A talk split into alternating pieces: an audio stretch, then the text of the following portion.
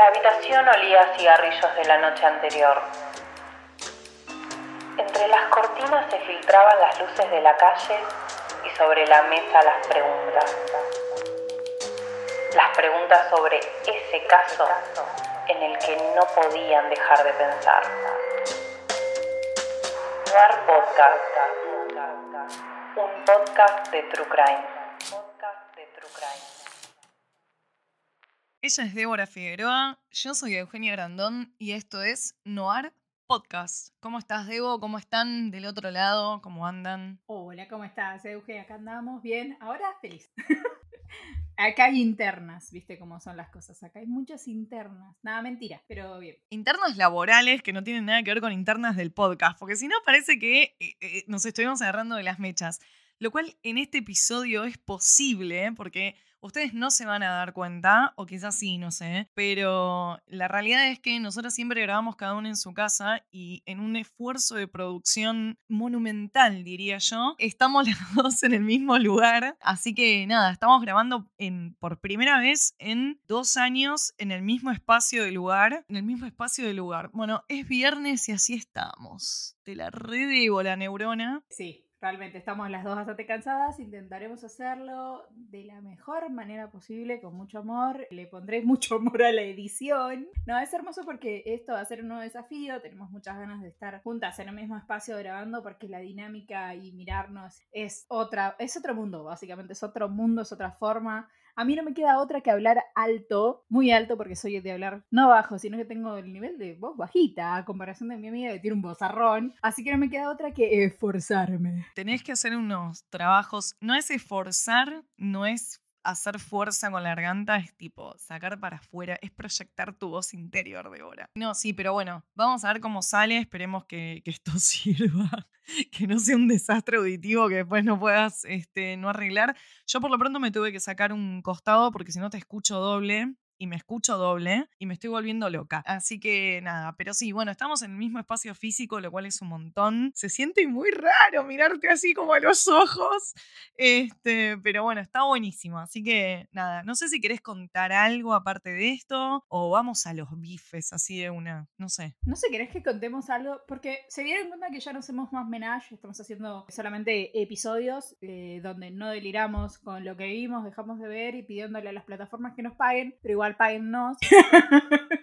No sé si tenés ganas de contar algo que viste y lo hacemos muy cortito. Yo, a relación del caso que venimos, les voy a hacer dos cosas. La primera, no busquen los audios de lo que vamos a hablar. Por favor, sí, cuídense en la psiquis y no lo busquen. ¿Cómo los audios? Eh, sí, eh, tiene audios. De, ahora, cuando vayamos hablando, te voy a contar. Y lo dos, miré muchas películas de estas y se las voy a recomendar al final del caso. Y después que estuve mirando, estuve mirando ah, algo para llorar y no llorar. En Paramount Plus está el homenaje que le hicieron al baterista de Foo Fighter, donde tocan los hijos. Por favor, tomen su tiempo, mírenlo. Es muy, muy lindo. Yo no sé si tengo algo para recomendar, sinceramente. Ya recomendé. Lo que pasa es que pasó una semana, estamos levantando la pala, no sé si se dieron cuenta, y estamos grabando todas las semanas y todas las semanas nos venimos portando bien y está saliendo un episodio. Entonces, la verdad, esta semana laburé tanto, por eso también el nivel de, de quemadura cerebral, y tuve que ir un montón a la oficina, lo cual equivale no estar en camisón como estoy ahora, y nada, todo eso me desgasta físicamente. Pero no, la verdad es que no vi nada. Sigo recomendando la serie de los Pistols nada, porque fue lo último que vi. Ah, y tuve un momento, bueno, como sabes, a mí Disney no me gusta, no me, no me suele gustar su, su contenido, pero el otro día estaba muy aburrida y necesitaba entretenerme y no sabía qué mirar y me puse a ver She-Hulk, que es la serie nueva de Hulk, pero en She. En ella, tipo, es una señora, attorney at law, que es tipo una abogada, que es la prima de Bruce, bueno, en fin, todo eso. Rompe un montón la cuarta pared todo el tiempo. Es como un Fleabag pedorro de Marvel, pero, pero me gustó. Está buena, no está mal. Este, bastante entretenida, te digo. Fue como, ay, me dieron ganas como de ver el próximo episodio. Fue un montón ya. Porque es como la combinación de Marvel y Disney, que para mí es una fatality en la cabeza, generalmente me aburre. Y acá funcionó. Qué loco. Sí, todos recordaremos que Eugenia es anti-Disney. Yo pensé, ¿sabes qué me ibas a decir? ¿Sabes que todavía hay un montón de cosas dentro de Disney que no vi? Yo estoy un poco anti-Disney. ¿Qué me pasa con Disney? No lo sé, o no tengo tiempo. o no me interesa verlo. La cuestión es que, eso sí, ¿sabes que me la recomendaron esa? La de Hulk, She-Hulk, ella Hulk. Quiero saber cómo esta señora que es prima de Banner terminando, termina teniendo los mismos poderes que Banner, ni idea, pero Marvel. Y, ¿sabes qué? Pensé que me ibas a decir, volviendo, uh, estoy re dispersa, que pensé que me ibas a decir algo de la sirenita morena que salió por todas partes. Creí que me ibas a decir algo de eso. Ah, no, no, no. Me parece muy lindo eso. Me parece un poco. Nada, viste cuando, cuando, cuando es tiempo de elecciones y los políticos salen a besar bebés, me parece que es esa actitud de parte de Disney. Pero si va a ayudar a que niñas que no se sienten representadas o niñas en general no se sienten representadas, se sientan de que tienen algo visualmente adelante de ellos que se parece, eh, me parece genial. Me parece muy demagogo, pero me parece genial. ¿Y realmente crees que te, haga el spoiler de cómo ella adquiere los poderes de Bruce? Me está haciendo que no, Débora. No, bueno, está bien, no te lo hago. Sorry, no, le estoy haciendo con el dedo. Claro, porque ahora estamos en el mismo espacio físico, entonces le puedo hacer seña con las manos. No, no. Gracias, no quiero spoiler. Con referencia a esto de la sirenita, primero, si alguien nos escucha y le parece que no están siendo tradicionales, el cuento era danés. No, el señor este que habla de forma tropical no era tropical. Los peces no eran tropicales. Había frío en esa maldita agua. Y ella en el cuento original muere. No rompan las bolas. Es negra. ¿Es inclusivo? Sí, es inclusivo. ¿Te cambian algo? No. Muchachos, las sirenas no existen. Así que bajémosle los decibeles. Está re linda la señorita morena. Corta. No, no, no lo vi. Solamente vi un par de, de cositas en, en Instagram y, y nada más. Pero bueno, yo te invito a que empieces. Este es tu episodio. Como todos los episodios que son de Débora, como la mayoría de los episodios que son de Débora, es algo de gente que se une con un final en común y que después todo termina mal. Así que nada, contanos, Debo. Bueno, ya que me han acosado, sí, me acosan. A través de los DM privados de Instagram, de Instagram, de Instagram. Y hay gente que claramente es conocida mía y que me manda mensajes por WhatsApp, me recomienda cosas. Traigo un capítulo de sectas, así simplemente lo disfrutan. Va a haber, ¿cómo se dice cuando... ¿Cómo se dice? Disclaimer. Voy a empezar suave y después me voy a ir a carga. Pero eh, vamos a hablar de Jonestown y el reverendo Jim Jones. Que vamos a tener disclaimer de asesinato, homicidio, suicidio, violaciones y un par de cosas bastante heavies. Así que acá tienen su episodio de secta. Euge, que esa es la que tengo enfrente en este momento, qué lindo decir eso. Te voy a contar que en 1978 Jim Jones, líder de la secta, se va a mudar a la Guayana y en este lugar en 1978 van a morir alrededor de mil personas, entre ellos niños desde recién nacidos hasta adolescentes, gente grande. La verdad es que me costó un montón. La única película que me causó relativamente gracia, no me acuerdo el nombre porque está en inglés, pero es algo así como las reencarnaciones o los reencarnecidos o algo por el estilo. ¿Los reencarnados? Sí, los reencarnados. Gracias. Que en algún punto eh, es como ese cine de Z un poco extraño que termina siendo un poco cómico. Algo así. Es bastante bizarro en muchísimos puntos. Yo, la verdad es que vi algún documental creo que estaba dando vueltas por Netflix con respecto a esto. A mí, yo quiero decir algo porque, nada, hay que ser honesto en la vida. A mí siempre me da cosa que a vos todo te conmueve y yo o estoy muerta por dentro o no sé, o estoy complicada psicológicamente, lo cual eh, nada, es una obviedad ya a esta altura, pero no sé, yo creo que desde que empecé a hacer este podcast me he vuelto, viste como, como, no sé, qué sé yo, los médicos forenses que, bueno, cada vez que le cae un muerto no se va a poner a llorar porque si no, no puede laburar. Bueno, no sé si es algo, no, no es un caso que particularmente a mí me, me, me, conmueva. Obvio hay niños involucrados, que es medio mi línea como finita, pero, pero es como, no sé, no me da tristeza, sacando los niños. No, sí, a mí lo único que me da cosa son los niños, pues no eligieron estar ahí, en el templo de la gente, Johnstown, y es lo único que me, que me relativamente conmueve, por decirlo entre comillas, ¿no? Pero mm, después no, después, o sea, cada uno es, nada, responsable de sus actos, básicamente. Sí, los niños son lo único que sí, que son arrastrados, ¿no? Por la gente adulta que enloquece con estos cultos y con estas cosas y después quedan pegados. Fun fact, así que recuerdo, tanto River Phoenix, que bueno, después terminó muriendo de una sobredosis eh, allá por los 90 en un bolichón que tenía Johnny Depp, que se llamaba The Viper Room, y Joaquín Phoenix son hijos de, sí, hijos de alguien son, pero aparte de eso, fueron criados sus primeros años dentro de una secta. Ahora no recuerdo exactamente, creo que vos sabés cómo se llamaba la secta, pero hablando de niñas arrastrados en situaciones, ¿no? Como casos famosos. Sí, inclusive mm, Joaquín Phoenix habla mucho de, ese tema de que fue criado en una secta y lo trágico que fue para su hermano, que él lo pudo llevar muchísimo mejor.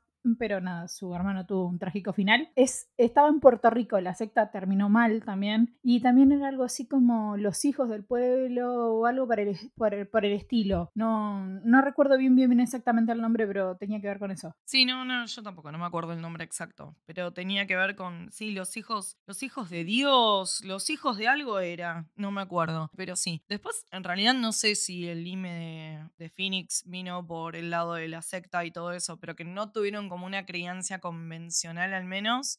Y la experiencia de vida convencional, eh, obviamente, porque bueno, nada, sus padres eran parte de un culto que se los llevaron a vivir a Puerto Rico y creo que a otro lugar más, si no me equivoco. Eh, y bueno, sí, medio, nada, no sé, medio raro, qué sé yo, criar chicos. Como te pueden criar dentro de un culto, también te pueden criar llevándote todos los domingos a misa y eso también para mí es un culto, así que no sé, todo, todo lo que tenga que ver con esto es raro.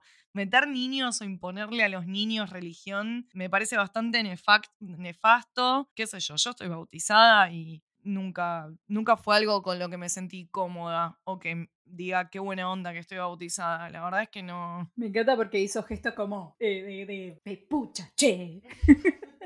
Idem, aunque ya lo he dicho más de una vez, en algún momento he sido muy con pero bueno, cosas que pasan en la vida de uno. Yo, a mi hijo realmente es, es difícil decirlo, yo viniendo de, de una crianza católica, muchas veces pienso que el demonio va a salir de de adentro del, del placar, por eso lo mantengo cerrado de forma constante. Así que nada, solo eso.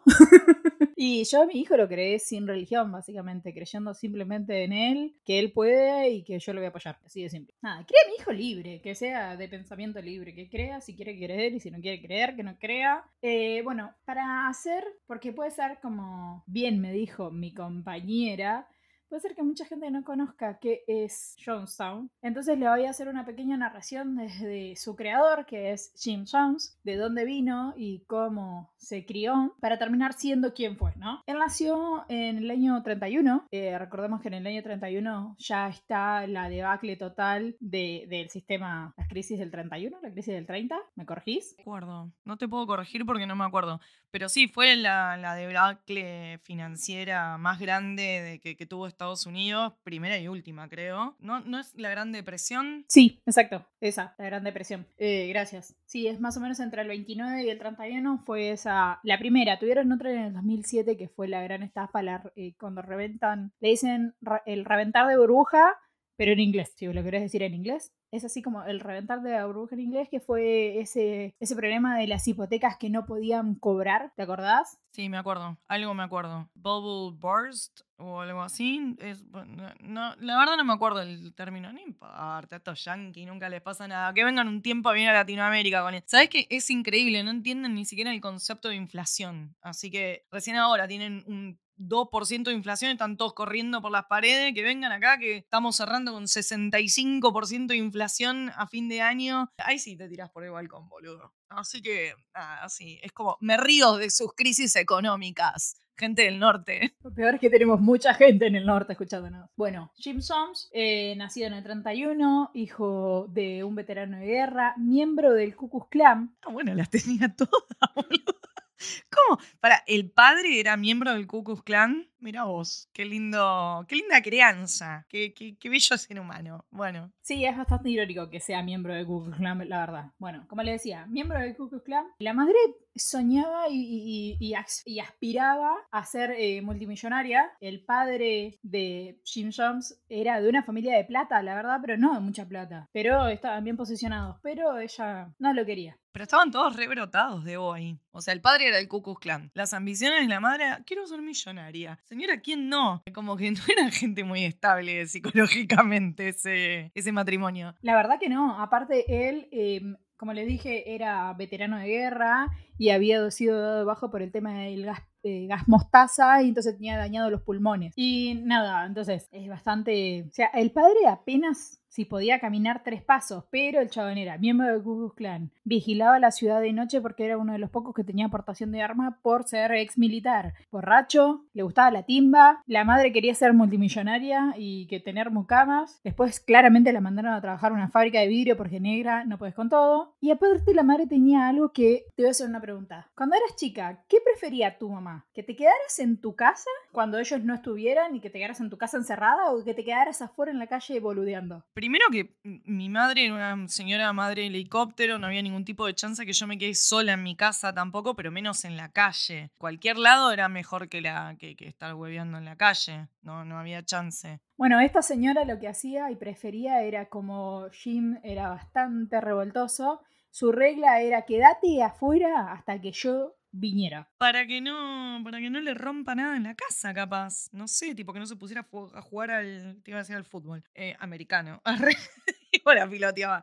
Al béisbol, adentro del- de la casa, no sé, que no le rompiera nada, que no le ensuciara nada. Capaz era de esas minas medias freak, medias locas del orden y viste que eh, hay gente que tiene las casas y no entiende que cuando hay niños en las casas, bueno, la dinámica del orden y demás debe cambiar porque, bueno, es medio insostenible. Capaz en una loca de esas, qué sé yo. O capaz eso de como quería ser millonaria, no tenía mucamas, tenía que hacer todo ella, estaba indignada, no quería que nadie. Pero capaz les daba plato descartable para comer, boluda, para no tener que lavar los platos, la mina. Capaz todo. Pero sí tenía esta regla estúpida donde le decía a su hijo que luego de venir del colegio, donde no le daba plata para comprar, viste que ellos pasan, comen ahí, le daba como una vianda, que se tenía que quedar en la calle hasta que ella viniera para que no desordenara y ensuciara su casa y que ella no tuviera que limpiarla, básicamente. El padre nunca estaba porque entre que no trabajaba ahí durante el día, sino que se iba tipo camionero y después venía de noche y se hacía el guacho pistola, y si no, se lo encontraban por ahí chupando y bebiéndose todo lo que El, el pibe pasaba mucho tiempo en la calle hasta que la madre venía tarde a la noche, hasta que, nada, en- entraba a la casa. Sí, sí, casi. Si no fuera porque más o menos todos laburaban y, y- y eso, un caso como media de negligencia infantil, ¿eh? Te digo, no sé a qué edad de todo esto sería. Era Jim, ¿no? Este, no sé qué edad tendría Jim, pero un poco de negligencia infantil hay ahí, ¿no? La verdad que sí, bastante, bastante negligencia infantil porque eh, si te lo pones a pensar, dale. El trato era de que ella no trabajara hasta que él empezara la primaria. Cuando él empezó la primaria, lo que hizo es, ella tenía que ir a trabajar. Era como una regla, entre comillas, que le había puesto la familia de los Jones para que le habían dado como una casa y un terreno y para mantener ese terreno la regla era esa. Vos no trabajás hasta que el pibe entre en el colegio, cuando el pibe entre en el colegio, vos te vas a trabajar. Así de simple. Qué raro, ¿no? Para la época, porque en la época como que eh, la ama de casa era ama de casa full time, como que la mina se tenía que quedar justamente encargándose del hijo, encargándose de, de- de todo, ¿no? De, de- de- la crianza, de, del hogar, de planchar las camisas al marido, no sé. Bueno, bueno, no importa, ya está. Hace como 15 minutos que estamos hablando de la infancia de este tipo. Crece y después, ¿qué pasa? Pará, porque tenés que entender toda esta parte para entender cómo él llega a ser quién es. A raíz de que el pibe este la pasaba prácticamente todo el tiempo en la calle, y el esto de pasárselo en la calle a los vecinos le daba cosa, porque eh, nada, la mitad del día estaba solo vagando en la calle. Entonces se encuentra con una mujer muy, muy religiosa. extremadamente religiosa y como que lo compraba, por decirlo de alguna manera, regalándole pies, o sea, tartas de fruta. Ah, regalando pais. Ahora, ahora entendí. Sí, como una pasta frola nuestra. Sí, ok. nada, se hacen amigos, entre comillas, esta mujer era muy católica, extremadamente católica, al punto de que no mostraba, solamente mostraba las manos y el rostro. ¿Era católica, católica, apostólica romana o era protestante, que es el- la religión que pondera en Estados Unidos? ¿Tenés idea? Mira, por lo que yo entendí en las investigaciones que hice, leí un libro por internet y todo lo que vi, yo lo que entendí era que era de una rama del catolicismo que es, es muy estricto, como duro. Como, como los judíos que son or- ortodoxos, católicos ortodoxos. Los ortodoxos acá, católicos, son del Opus Dei. Algo así. Bueno, cuestión es que esta mujer, de tanto estar con él y de que le da lástima, lo termina llevando a su congregación. ¿Qué pasa con Jim? Encuentra en, en los pastores y en la manera de predicar, encuentra como una diversión, entre comillas. Y él empezó Ahí, ahí tenés la punta de que no era católica. por el tema del pastoreo. Exacto. Mira. Son curas, no son predicadores. Entonces las, las misas, acordate que eh, son las que capaz hay música, que tienen un coro, que tenés al pastor que, que habla de la palabra. Son mucho más eh, divertidas, entre mil comillas. Capaz era pentecostal o este tipo de, de religión. eh, sí, que la verdad desconozco bien en qué creen y cómo creen y qué Biblia leen no tengo ni la más fucking idea, pero son como las, las religiones que... Porque los católicos no son muchos en Estados Unidos, es al revés, son minoría, ¿no? Como acá en Latinoamérica. Tenías razón, era pentecostal, según lo que estoy leyendo ahí. Y mm, a raíz de, de ser chico, dentro de, entre mil comillas, por decirlo de alguna manera, porque no eras que es un bebé, sino que es chico, le parecía como entretenido ir a la iglesia. Entonces iba a misas con esta mujer y hasta que empezó a jugar, aquel era un pequeño pastor con sus compañeros de colegio, y jugaba a tener misas eternas hablándole de las creencias de Dios y aparte cuando una a uno de sus compañeros, uno de sus amigos se le moría la mascota, él le hacía los funerales. Esos funerales largos, largos, largos, bueno, él hacía ese tipo de funerales. Lo mismo si encontraba algún animal tirado en la calle, lo agarraba y le hacía un funeral. Claro, eh, le, le da la extrema opción a... Claro, terrible, sí, ok. No, bueno, lo que me imagino o lo que asumo es que en vez de estar girando todo el día en la calle, cagado de hambre y aburrido, de golpe encuentra un lugar que le da pertenencia, que lo cuidan, que lo hacen sentir probablemente más querido que en su propia casa y bueno, no me extraña, ¿no? Claro, sí, básicamente eso. Entonces eh, él empieza a jugar con sus compañeritos del colegio, entre comillas, porque a muchos de esos los obligaba o por ahí eran más chicos que él. Entonces los, los chamullaba al punto de que quería tener como sus feligreses. Jugaba esto, a hacer misas eternas, a velar a animalitos y animalitos de la calle también. A raíz de todo este juego que él hacía de querer ser pastor o de jugar a ser el pastor, empezó a autocreerse que él era un elegido de Dios y para probárselo a sus compañeros, decime, ¿qué vas a decir? Eh, no, nada, que, que- ya le agarró el brote. Ya brotó y ya tenemos delirio místico, ya es el elegido. Sí, mal, desde pequeñito. bueno, cuestión es que para probarle a, a sus compañeros que él era un como elegido, por decirlo de alguna manera, de Dios o, o que estaba tocado por el dedo de Dios y por eso de tan chiquito podía predicar, quiso volar, entonces se subió al techo de la casa, viste que ellos tienen como ese pequeño porch, se subió a ese techo y dijo que iba a poder volar, se tiró, se quebró la pierna, claramente no voló. Pero, ¿qué pensás que hizo él? Dijo, bueno, claramente no soy el elegido de Dios, no, dijo, a mí me falta fe. Y a mí me está faltando mis feligreses que tengan fe en mí y por eso no pude volar, porque si no hubiese podido volar, tendría entre 8 y 9 años, 10 y el chabón ya se creía el elegido de Dios. Bueno, entonces no sé si tenía un brote pobrecito, porque era muy chiquito para estar brotado. Pero bueno, lo, que- pasa es, qué sé yo, no sé, no, no voy a justificar, pero de nuevo, claramente padres abandónicos y encuentra un lugar de pertenencia. ¿Y quién no se quiere sentir especial esa? Si mamá no te hace sentir especial, vas a buscar la forma de sentirte especial. ¿Y qué más especial que sentirte tipo un elegido del Señor, no? Pobrecito, pobre. En su tierna infancia me da pena, después ya no. Como a todos. Bueno, les sigo contando. Esto fue eh, a los 8 años. A los 8 años de él empieza la Segunda Guerra Mundial. Y a él le gusta este tema de la oratoria. ¿Y qué ve o cuál es su mayor ídolo en ese momento? ¿Vos qué vas a decir? El Capitán América, porque es- está en Estados Unidos. Pues no, mi ciela era Hitler. Era como Jojo Rabbit, tipo el nene de la película que este, flasheaba que su mejor amigo era, era Adolf. Bueno, ¿y qué edad tenía ya para todo esto? ¿Se sabe? En el 45 y ya era medio adolescentón. No, ocho años. Pero si nació en el 31 y Adolf viene en el 45, ¿o no? Con la Segunda Guerra Mundial. ¿32? Claro, en el 45 termina la Segunda Guerra Mundial, poner el 40 y... Bueno, bueno, ya estaba un poquito más grande, ya estaba capaz con 12, 13 años, ya estaba medio adolescenteando. Ok, bueno, cada- eh, esto está creciendo exponencialmente cada vez peor. Ok. Sí, totalmente. Estaba pisando por la preadolescencia, por decirlo de alguna manera, y el chabón, su mayor ídolo era Hitler por su poder que tenía sobre las masas, la manera que tenía en hablar, y lo imitaba todo el tiempo al punto que quería tener su propia SS con sus compañeros de colegio. Un divino. Y nada, se, se armó su, su pequeña banda donde él amenazaba para que vayan a verlo, los amenazaba con su gente, que era la SS Mini,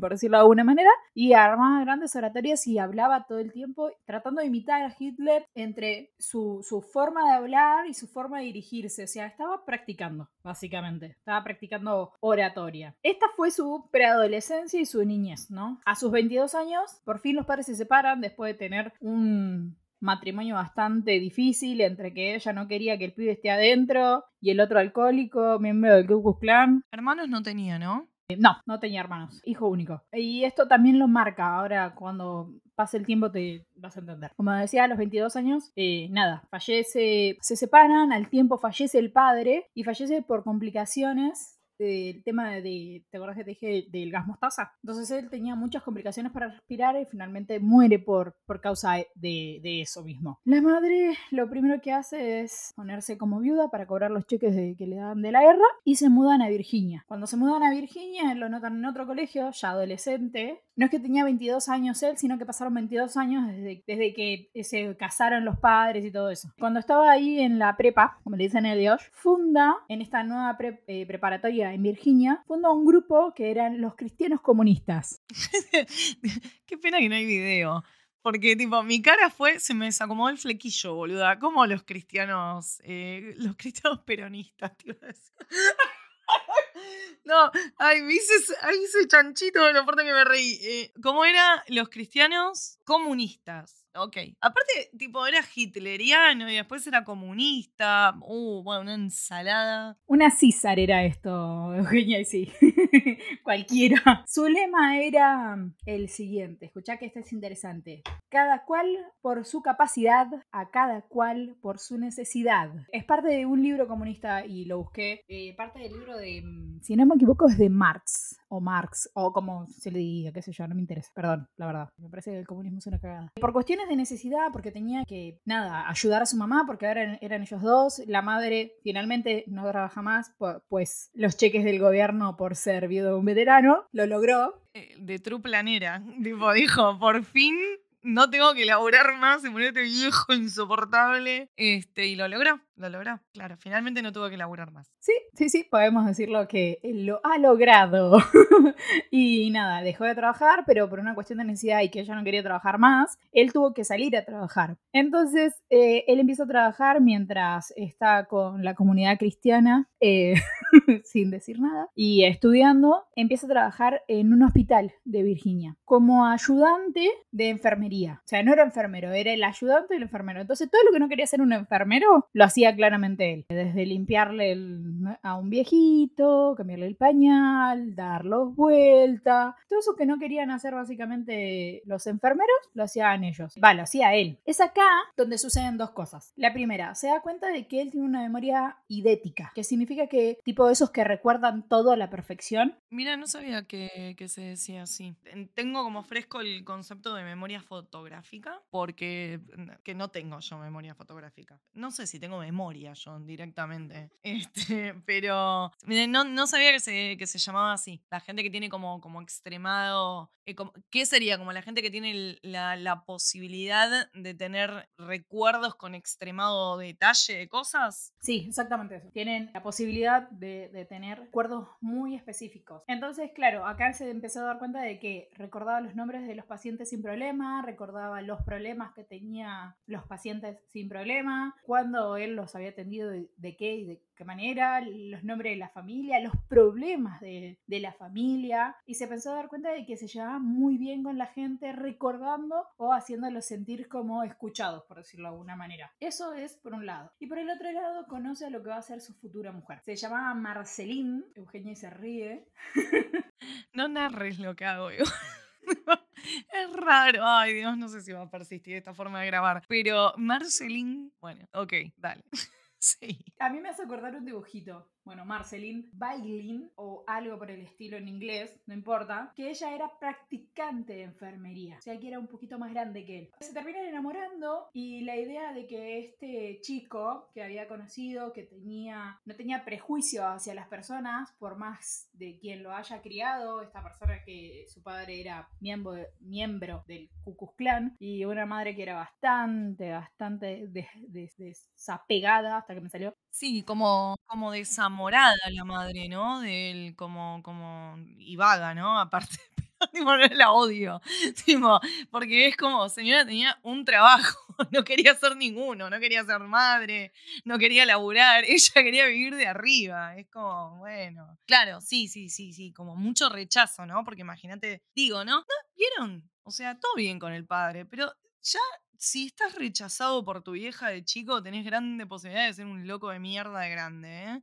Es un perfil como repetido, es medio de manual la cosa. Sí, viste que es algo de que si vos tenés problemas, lo hemos visto con Jim, eh, ¿cómo era? Eh, Lucas. Henry Lucas. También era rechazado por madre y terminó siendo cualquiera. Ted Bundy, Ed Kemper. O hay un montón. Es como si es re manual. Si, si te rechaza tu vieja, es como que te rechaza la sociedad. y Pero él encuentra en algún punto, gracias a esta mujer que lo lleva a pastorear, por decirlo de alguna manera, su lugar en el mundo, que eran las comunidades y esta comunidad que en la que él en principio participó era muy abierta y había gente blanca y gente negra. Entonces él se había criado con mucha diversidad en muchos aspectos. Pero aún así era de la juventud hitleriana, tipo, ¿qué, qué carajos? Sí, pero también fundó esta comunidad, este grupo cristiano comunista. O sea, no tenía un culo que ver con nada. Él quería hablar y que lo escuchen y nada más, pues no lo escuchaba la madre. Corta. No era mucha vuelta ahí. Sí, sí, sinceramente es como que iba todo medio por ahí el asunto. Bueno, este, entonces llega a este punto que está en la facultad, eh, o en la prepa, o ya me perdí, o bueno, sí, semiadulto ya, y conoce a la que va a ser la mujer de su vida, aparentemente. ¿Y qué pasa ahí? Bueno, Marceline se enamora fervientemente de esta persona que tenía estos tipos de ideales donde todos teníamos que ser iguales y todos eran iguales ante los ojos de Dios. Marceline sí era una fervente católica y él no era de esta otra línea que vos dijiste, tipo pentecostal. Él creía fervientemente que ante los ojos de Dios no les importaba si era blanco, negro, gordo, chico, no le importaba. Y eso le parecía muy lindo, por decirlo de alguna manera, este tipo de pensamientos que él tenía. Se casan, cuando se casan, tomaron la brillante decisión de adoptar al sobrino de Marceline, que el padre había muerto en la guerra, o en una guerra, pero cuestión que había muerto, y la madre era prostituta. Así que tomaron la brillante decisión de Se casan, lo adoptan, Jim Jones termina, o sea, sigue estudiando, ella sigue estudiando por su lado, y claramente se dan cuenta de que no pueden con todo. Y él se ve nuevamente frustrado ante la situación de que él ya no quería ser pastor, sino que quería ser, nada, administrativo. Se empieza a dar cuenta de que se va a ver frustrado porque no, no pueden estudiar los dos, mantener la casa y encima mantener al pibe. Lo que tenía de malo, lo bueno era que lo había adoptado. Lo malo es que todo el tiempo le recordaba que la madre era una puta. Todo el tiempo. Y también digo, no era como repetir un poco el patrón, porque otra vez tener un niño para tenerlo abandonado y no prestarle atención como le hacían los padres a él. Heavy.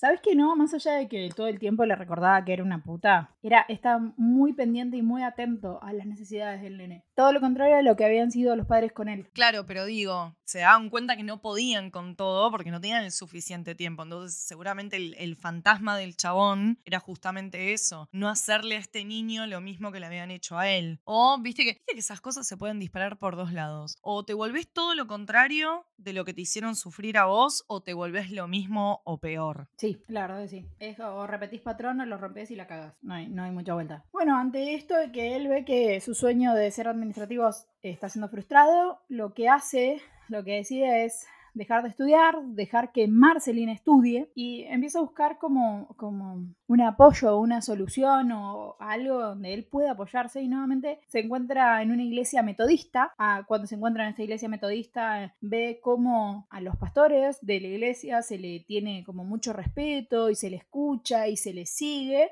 eso le gusta y se mete a practicante o pide que poder estudiar para ser pastor. La verdad es que lo lingunean un poco acá, o sea, como todo, tuvo que pagar derecho de piso. Y porque también es medio raro, ¿no? Digo, como de golpe arrancan y... Ay, vi luz y entré. Quiero ser pastor de tu iglesia, y pero no sos parte de esta congregación, a vos quien te juna, no fuiste criado bajo la fe. Tipo, hay un montón de cosas en las que está haciendo agua de golpe. Digo, no sé, debe haber como un checklist eh, eh, no, sé, como los católicos que te dicen, quiero ser cura. Bueno, está bautizado, usted fue criado bajo la fe, tomó la comunión, hizo la confirmación, debe haber un montón de cosas que tienen que pasar antes de ser pastor, predicador, cura, lo que sea que se llamen estas gentes medias nefastas. Sí, tal cual. Entonces como eh, pasaba todo eso que acabas de decir, donde se le cuestionaba de forma constante toda la cuestión de su fe y todo eso, lo que hizo fue empezar a investigar otro, otros tipos de culto y otros tipos de templo. Se fue de la metodista a lo que era como, como las celebraciones de, de los afroamericanos, que no sé cómo se llaman, pero viste que son como fervorosas. ¡Ay, me salió! Y donde hay baile y grito y, y cantan de una manera maravillosa que yo me quedo tuje cada vez que los escucho cantar. A mí me gusta la parte donde siempre hay alguien poseído. Y tipo, y es como lo tiene, le sacan el demonio de adentro y nada, siempre hay uno como que está ahí como convulsionando o hablando en lenguas, tipo, esa es la parte más que da testimonio, ¿no? Tipo, hay que dar testimonio de, que el Señor te... basta. Eh, tengo un problema muy grave con, pero con el, con el fanatismo en lo que sea, sobre todo en la religión, porque siento que manipula tanto a la gente y sobre todo a la gente que está en necesidad, que creo que es un poquito también de lo que se debe haber agarrado este tipo, ¿no? Pero bueno, está como tratando de, tener las credenciales para poder empezar a armar su, su movida. ¿Qué, qué, qué, pasó después? Cuando lo deben haber rebotado de las 45 religiones que, que intentó tener. Exacto como rebotando de lugar en lugar, pero él estaba tratando de buscar su lugar en el mundo de la predicación. Y esto de que vos decías de dar testimonio, qué sé yo, empezó a buscar e investigar y se encontró con las carpas de avivamiento evangélico. ¿Sabes cuáles son, no? Estas donde dan testimonio y le quitan el demonio de la cachufleta a una mujer que salió por todos lados. ¿Por qué de ahí? ¿Por qué de ahí le sacaron el demonio? ¿Por qué de ahí? Solamente ahí lo tenía. Claro, bueno, sí, sí, sí. Yo cuando me empezaste a nombrar todas estas cosas dije, se va a empezar a tirar para el lado del oscurantismo en 3, 2, 1, porque ya probó con todas las religiones eh, por derecha que existían. Ya faltaba solamente pedir este, ese rabino, no sé. sí. Y bueno, nada, acá ve en las carpas de avivamiento lo que hace es ver esto de, de la manipulación total y completa de la gente desde cualquier punto de vista donde vos lo quieras ver. O sea, en serio, eso que yo te acabo de comentar de que le estaban sacando el demonio de un lugar bastante extraño y único, están, búsquenlo, existe, está. Hay gente que manipula serpientes, o sea, es como muy así. Y él se da cuenta que en estas carpas en realidad son itinerantes, tipo gitano, te colocan en algún lugar, viene la gente y te cura y no te cura y listo, y te da plata, le dejan plata. Cada curación tiene un costo. Y cuando terminan de juntar la plata para comprar un lugar, las carpas de avivamiento se van, salen y quedan como en un lugar físico. Entonces ahí él se da cuenta de que puede a través de esto finalmente eh, tener lo que él quería, una congregación, lo que él venía practicando desde muy chiquito, el señor hitleriano. Cuestión, que acá su memoria idética viene genial, porque el chabón se mezclaba, como no lo conocían al principio, se mezclaba entre la gente, escuchaba y después cuando se subía hablaba y te solucionaba los problemas. Lo que él tenía era que te él te preguntaba, no te contaba lo que podía hacer. Él lo que hacía era tratar de solucionarte el problema acá en vida. No te lo lleves al cielo. No vas a estar mejor en el cielo. Lo bueno es que estés bien acá para estar mejor en el cielo. Entonces, cuando él, cuando ellos, cualquier persona se acercaba y él le preguntaba ¿qué es lo que te aqueja? Le contaba problemas bastante mundanos, o sea, me cortaron la luz y todavía no me la arreglaron, tengo problemas económicos con tal persona, no llego a pagar el alquiler porque me lo están cobrando muy caro. Claro, aparte estamos hablando de un, de un Estados Unidos saliendo de toda esa época de la depresión. El problema principal que debería tener la mayor de la gente era, eran temas económicos. De vez en cuando capaz le caía uno con tengo, no sé, alguna enfermedad terminal y hay que ver cómo la piloteaba ahí, ¿no? Pero sí, cosas más, como decís vos, más mundanas, más del, del día a día. Sí, sí, sí, sí. Y eh, lo que tenía es que él te las resolvía, realmente te las resolvía. Porque como tenía mucha labia y conocía a mucha gente, iba y hablaba con el tipo de la luz y lo chamullaba de tal manera que al otro día vos tenías ese problema arreglado. Entonces volvías porque decía, che, me lo solucionó el, que, el del alquiler. Che, me bajó el alquiler. Entonces eso fue como del boca en boca y se fue, fue llegando más gente. Y el hecho de llegar más gente se dio cuenta de que él tenía que hacer como más milagros y tenía que hacer milagros en vivo. Entonces convencía a ciertos personajes o ciertos grupos donde le daba un pequeño monto de plata y de repente el chabón caminaba. Y de repente te curaba del cáncer. Y salía con una botellita, con un frasquito con el cáncer, donde no lo podías mirar mucho o no lo podías tocar porque no iba a hacer cosas de te contagias de cáncer. Pero para entonces, ¿qué hacía? Tipo, por ejemplo, se ponía tipo en tongo con un médico que le decía a un tipo que tenía cáncer, que ya no tenía cáncer cuando en realidad no se había curado. No, lo que él hacía en realidad era ponerse en tongo con alguien que estaba en silla de rueda y te curaba, pero en realidad siempre caminaste, ¿entendés? Ah, era alguien que estaba sano digamos, no es que estaba curando a alguien o que le estaba mintiendo a alguien que estaba curado. Era, claro, eran de, nada, te pagaba dos mangos, vos decís que tenías no sé qué cosa y que yo te curé. Ah, ahora entendí. Sí, tenía eso como, en su mente era como que el, em, ¿cómo, ¿cómo, se dice? El fin justifica los medios, eh, algo así, más o menos. Eso, cuestión, que tenía como este grupo donde no los podía utilizar siempre, claramente. Entonces muchas veces había pasado de que realmente había, cuando ya se hizo un poco más popular, porque en principio iban 12, 15, 20, hasta que fue una multitud, realmente una multitud de seguidores, hacía como que quería curarle a realmente tu enfermedad. Y cuando no te la curaba, ¿qué hacía? Te echaba la culpa a vos y a los seguidores porque no tenían realmente fe, como hacen todos. ¿Entendés? Ah, era el más capo de todos, boluda. Claro. Tipo, si fallaba, no fallaba él. Era tu culpa, que no querías, no tenías la suficiente fe para curarte o que el resto no estaba eh, invirtiendo la suficiente energía en tu sanación. Sí, un capuchón, básicamente. Es más, te cuento una, lo que hizo una vez es agarrar a un chico y hacerle como que le curaba su infección de oído. Y a él automáticamente, por una cuestión de placebo, claramente, no sintió más dolor, pero a los meses o al tiempo se tuvo que operar del oído por la infección que siguió teniendo, pero no sentía dolor. dejó de sentir el dolor lo que es el poder de la mente. Claro, sí, sí, porque también la gente que tiene como, no sé, está como, como envuelta en eso, ¿no? Flashean que es por ahí. Claro. Sí, sí, flashean nada. El poder de la mente. por algo muchas veces te dan los placebos y te, aún así te siguen funcionando. Bueno, cuando realmente tuvo una congregación grande, pudo empezar a cobrar por los milagros. Un, un gran cariño y te lo dejo a tu criterio. Entonces, nada, la, la gente le terminaba dando el diezmo. Y con ese diezmo terminó comprando un lugar. Esto fue a mediados de los 50. Él realmente pudo comprar lo que antiguamente era una sinagoga, donde ya la palabra templo estaba. Y pues me quiero ahorrar unos mangos, puso de la gente. Y se ahorró unos mangos. Bueno, sí fue un horror. Eugenia, esto fue un horror. ¿Estaba cagando gente? Sí, estaba cagando mucha gente. Pero hizo un par de cosas buenas. Y algunas siguen funcionando hasta el día de hoy, pero claramente no tienen nada que ver con Jimson. ¿sí? Una de las cosas buenas que hizo, pues Marceline estaba envidiosa o tenía, no sé, o sea, sentía envidia de, ese poder de control que tenía de las multitudes de su esposo. Entonces se dio cuenta que ella también tenía un poder, que era de conocer gente y gente de plata, porque la familia de ella sí era de plata. No los ayudaban, pero la familia de ella era de plata, entonces convencía a sus amigos y familiares para que hagan donaciones al templo. Y con esas donaciones al templo, lo que hicieron fue generar un comedor comunitario, donde le daban de comer a la comunidad sin cobrarle un peso. Claramente estamos hablando de los 50, donde están saliendo de la recesión, sin embargo se seguían cagando de hambre, entonces eso era un ente muy bueno. Ese comedor, hasta el día de hoy, sigue funcionando. No tiene nada que ver con Jim Jones, están totalmente desligado, pero ese lugar como tal, eh, sigue estando activo. Lo segundo que hicieron, su casa, la de la familia Jones, la convirtieron en un hogar para chicos, para chicos, perdón, para ancianos. Ese lugar hasta el día de hoy, sin tener nada que ver con la familia Jones, sigue funcionando. Y sigue funcionando de la misma manera cuidan a los, nada, a la gente de, mayor edad sin cobrarles, dándole la posibilidad de que los chicos se inserten al mundo laboral o hagan sus prácticas de enfermería en ese lugar. Y no se cobra nada. ¿Y quién se sabe quién, quién lo coordina o quién lo sigue? Bueno, igual no nos, no nos adelantemos, porque todavía la gente no, a ver, el que no conoce el caso, no sabe por qué no, no, nadie quiere seguir vinculado con Jim Jones. Seguí contando eso.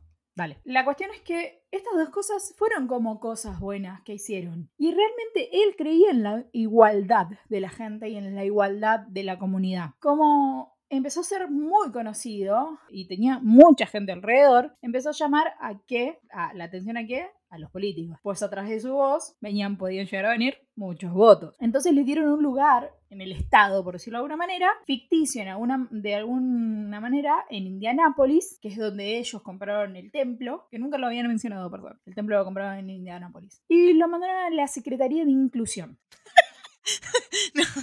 no, no, no. Ya es un chiste de mal gusto todo. El padre del Ku Klux Klan, él tipo se había manifestado tipo de que su ídolo era Hitler en su tierna infancia y lo mandaban a ¿cómo era que dijiste? Y lo mandan a la Secretaría de, Inclusión. Es una locura esto. Bueno, está bien. Nada, políticos. Todo sea por un voto. Todo sea por un voto, pero igual e, es, o sea, tu mayor ídolo Hitler por la manera en la que hablaba y, su manera de, de, de, manejar masas. Pero cuando fundaste algo, lo creaste una, un coso, o sea, un grupo de estudiantes o lo que sea, que era evangélico comunista o cristiano comunista. O sea, eh, lo de Hitler y el, comunismo tienen un culo que ver. Se va a los templos metodistas y termina en una carpa de, de vivencias evangélica. Nada tiene que ver con nada en este hombre. O sea que lo único que tenía era que podía organizar a la gente. Claro, no lo chequearon ni un poco igual. Fue como, no, no, no, no le hicieron el background check, no le importó nada. Está bien. Sí, realmente no me importa nada. Pero, como te dije recién, lo del comedor, lo del hogar de ancianos, creo que es algo rescatable. No sé si habrá sido por idea de él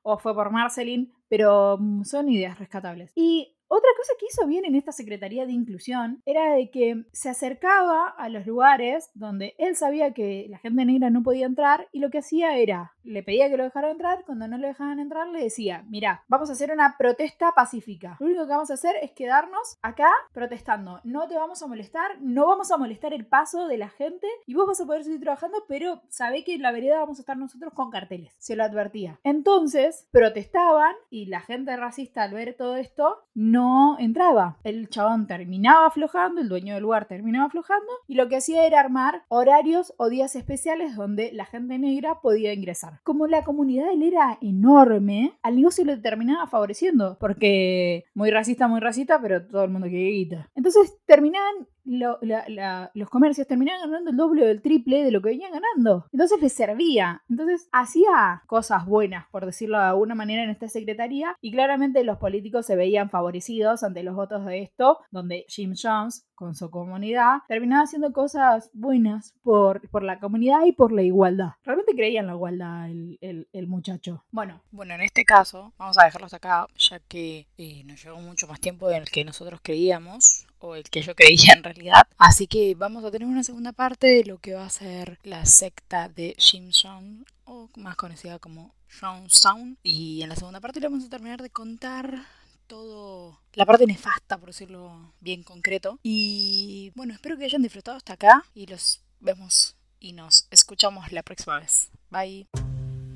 Este podcast está producido por Eugenia Grandón y Débora Figueroa. Edición Débora Figueroa. La voz de la intro, Lucía Barilá. Seguinos en Instagram como noar.podcast. Escuchen, dejen su review y síganos en Spotify, Google Podcast, Apple Podcast y donde escuches podcast.